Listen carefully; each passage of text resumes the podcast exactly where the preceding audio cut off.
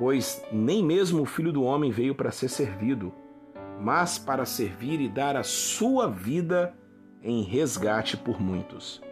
Marcos 10, 45. Por que Jesus nasceu? Aqui está um lado da história de Natal omitido frequentemente. Aquelas mãozinhas macias moldadas pelo Espírito Santo no útero de Maria foram feitas de modo que os pregos pudessem passar por elas. Aqueles pés de bebê delicados e incapazes de andar, um dia subiriam por um monte empoeirado para serem pregados em uma cruz.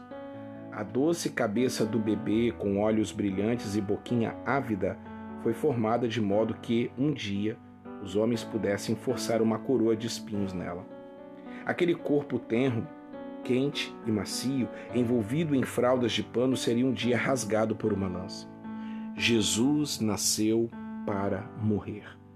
E não pense você que eu estou aqui tentando estragar o seu espírito de Natal. Longe disso. Pois a morte de Jesus, embora concebida e realizada por homens com intenções malignas, não foi de modo algum uma tragédia. Na verdade, ela representa a maior vitória sobre o mal que alguém já realizou. Feliz Natal e que Deus te abençoe, e por isso que Jesus nasceu para morrer por mim e por você. Feliz Natal, gente boa. Tchau.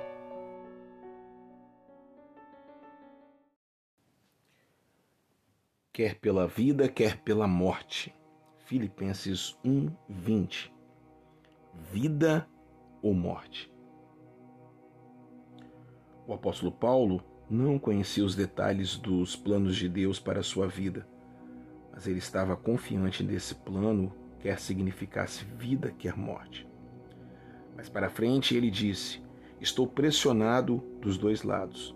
Desejo partir e estar com Cristo, que é muito melhor, contudo, é mais necessário, por causa de vocês, que eu permaneça no corpo.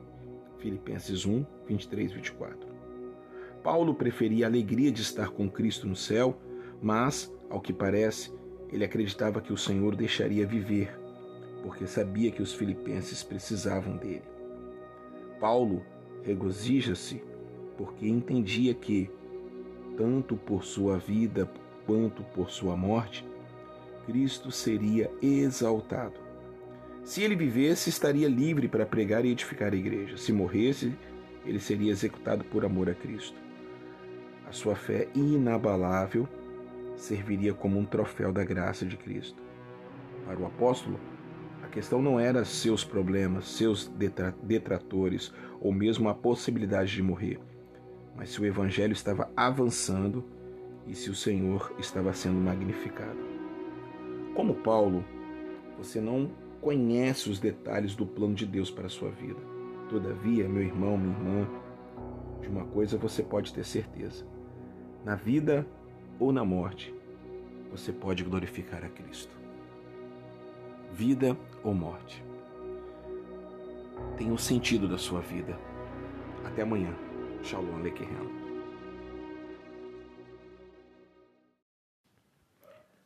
Porque para mim o viver é Cristo e o morrer é lucro. Filipenses 1, 21.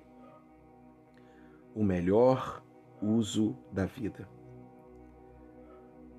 Gente boa, personalize o versículo de hoje preenchendo as lacunas em branco. Porque para mim o viver é e o morrer é. Se você colocar a riqueza na primeira lacuna, morrer não traz ganho, mas sim perda. O mesmo acontece se você escolher prestígio, fama, poder ou posses porque nada disso permanece após a morte. Perde-se o prestígio, esquece-se a fama, o poder torna-se inútil e as posses são tomadas por outros. Para o versículo de hoje, fazer sentido como Paulo apóstolo escreveu, somente Cristo pode preencher a primeira lacuna. De outra forma, a morte incorrerá inevitavelmente em uma perda. Alguns que lerem isso dirão que colocaram Cristo na lacuna. Todavia, Se pensarem com cuidado, perceberão que o realmente queriam dizer era Cristo mais riquezas. Cristo mais poder, Cristo mais posses. Cristo não pode compartilhar a primeira lacuna com nada mais. Aqueles que verdadeiramente vivem para Cristo não têm medo da morte e fazem o melhor uso da vida. E em ambas situações glorificam a Cristo. O melhor uso da sua vida. Até amanhã. Tchau, pessoal.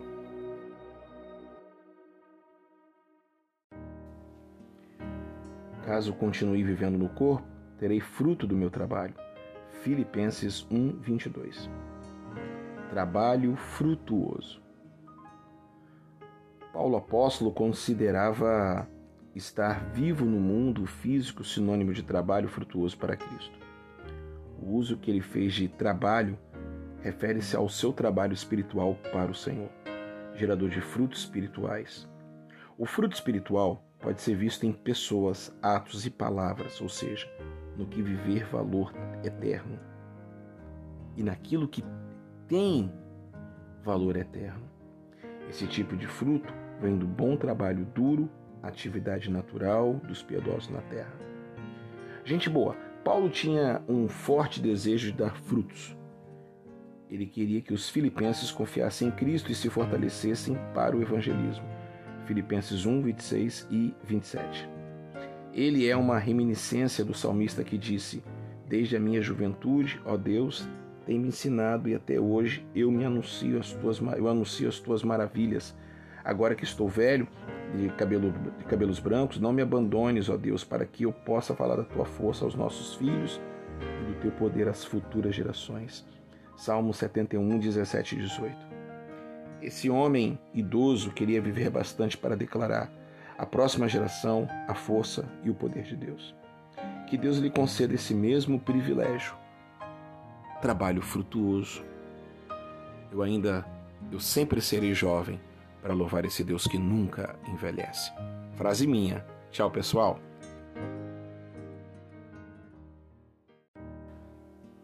E já não sei o que escolher Estou pressionado dos dois lados. Filipenses 1, 22, 23. Escolha entre o céu e a terra. Gente boa, todo cristão deve sentir a tensão de desejar estar com Cristo, mas também ansiar edificar-lhe a igreja. Se o Senhor me dissesse, você tem cinco minutos para escolher entre estar no céu ou na terra eu teria dificuldade de tomar essa decisão.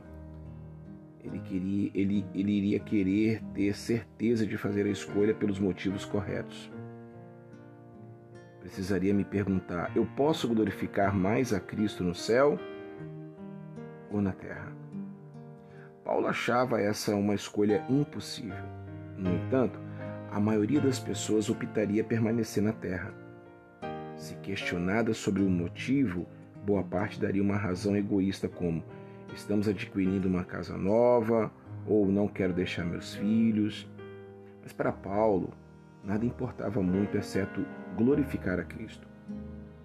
Quando se deparou com as questões mais básicas da vida, se seria melhor viver ou morrer, a resposta dele foi: eu ficaria muito animado em glorificar a Cristo no céu ou na terra se me fosse dada a opção, eu não conseguiria escolher. Filipenses 1, 22 e 24. Como glorificar a Cristo era a motivação de Paulo, onde ele o glorificaria não era problema. Então, isso também deve ser uma verdade para você. Escolha entre o céu e a terra, mas escolha glorificar a Cristo. Tá bom? Até amanhã. Tchau, pessoal.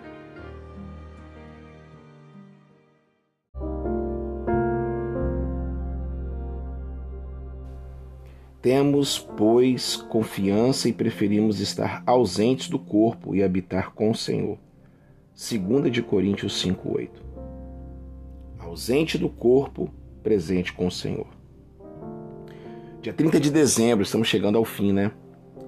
Mas quando um cristão deixa este mundo, ele imediatamente estará na presença de Cristo. Não há sono da alma ou lugar intermediário de espera, assim como não tem na Bíblia um lugar chamado purgatório. Observe que o desejo de, de, de Paulo apóstolo era partir e estar com Cristo.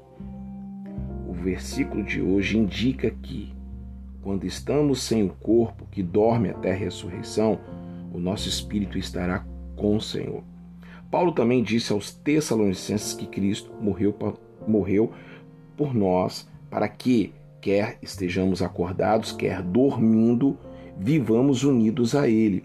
1 de Tessalonicenses 5,10. O argumento de Paulo é: quer estejamos fisicamente acordados, vivos, quer fisicamente adormecidos, mortos, como Cristo, estamos com Cristo. Como cristãos, estamos com Cristo.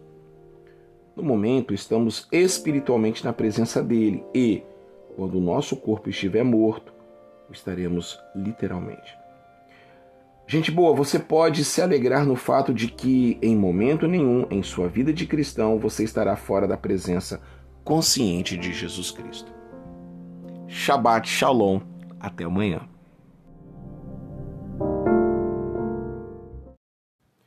Contudo, é mais necessário, por causa de vocês, que eu permaneça no corpo. Convencido disso, sei que vou permanecer e continuar com todos vocês, para o seu progresso e alegria na fé. Filipenses 1, 24 e 25. Desejos em equilíbrio com as necessidades. Uma marca de um homem espiritual é que seus próprios desejos são contrabalanceados pelas necessidades dos outros. Esse é o tipo de homem que poderia escrever: Nada façam por ambição egoísta ou por vaidade, mas humildade, considerando os outros superiores a si mesmo. Cada um cuide, não somente dos seus interesses, mas também dos interesses dos outros. Filipenses 2, 3, 4. A igreja filipense, bem como muitas outras, precisava de Paulo e o apóstolo sabia que essas pessoas precisavam tanto dele, que a necessidade delas lhe determinaria o futuro, o que ele expressou no versículo de hoje. Embora Paulo desejasse estar com Cristo no céu, ele também queria permanecer na terra para ajudar e fortalecer a igreja. E ele sabia que, se ficasse, a igreja glorificaria melhor a Cristo, isso era tudo que ele desejava. Enquanto você contempla um novo ano, Cristo lhe pede para dedicar a vida a alguma coisa. O que que Cristo está te pedindo para você se dedicar? Espero que um dos seus desejos seja satisfazer as necessidades dos outros com um coração humilde. Que Deus te abençoe muito em nome de Jesus. Gente boa, eu sou o pastor Carlos Júnior e eu quero agradecer a você que esteve comigo 365 dias ininterruptos, ouvindo os devocionais todos os dias pela manhã. Você que curtiu, você que também não ouviu, você que interagiu, você que foi edificado, você que foi abençoado é um projeto que Deus coloca no meu coração de pregar a palavra a todo tempo, fora de tempo, pregando o Evangelho de Jesus com simplicidade, graça e amor. Eu prometo não parar. 2024 está aí.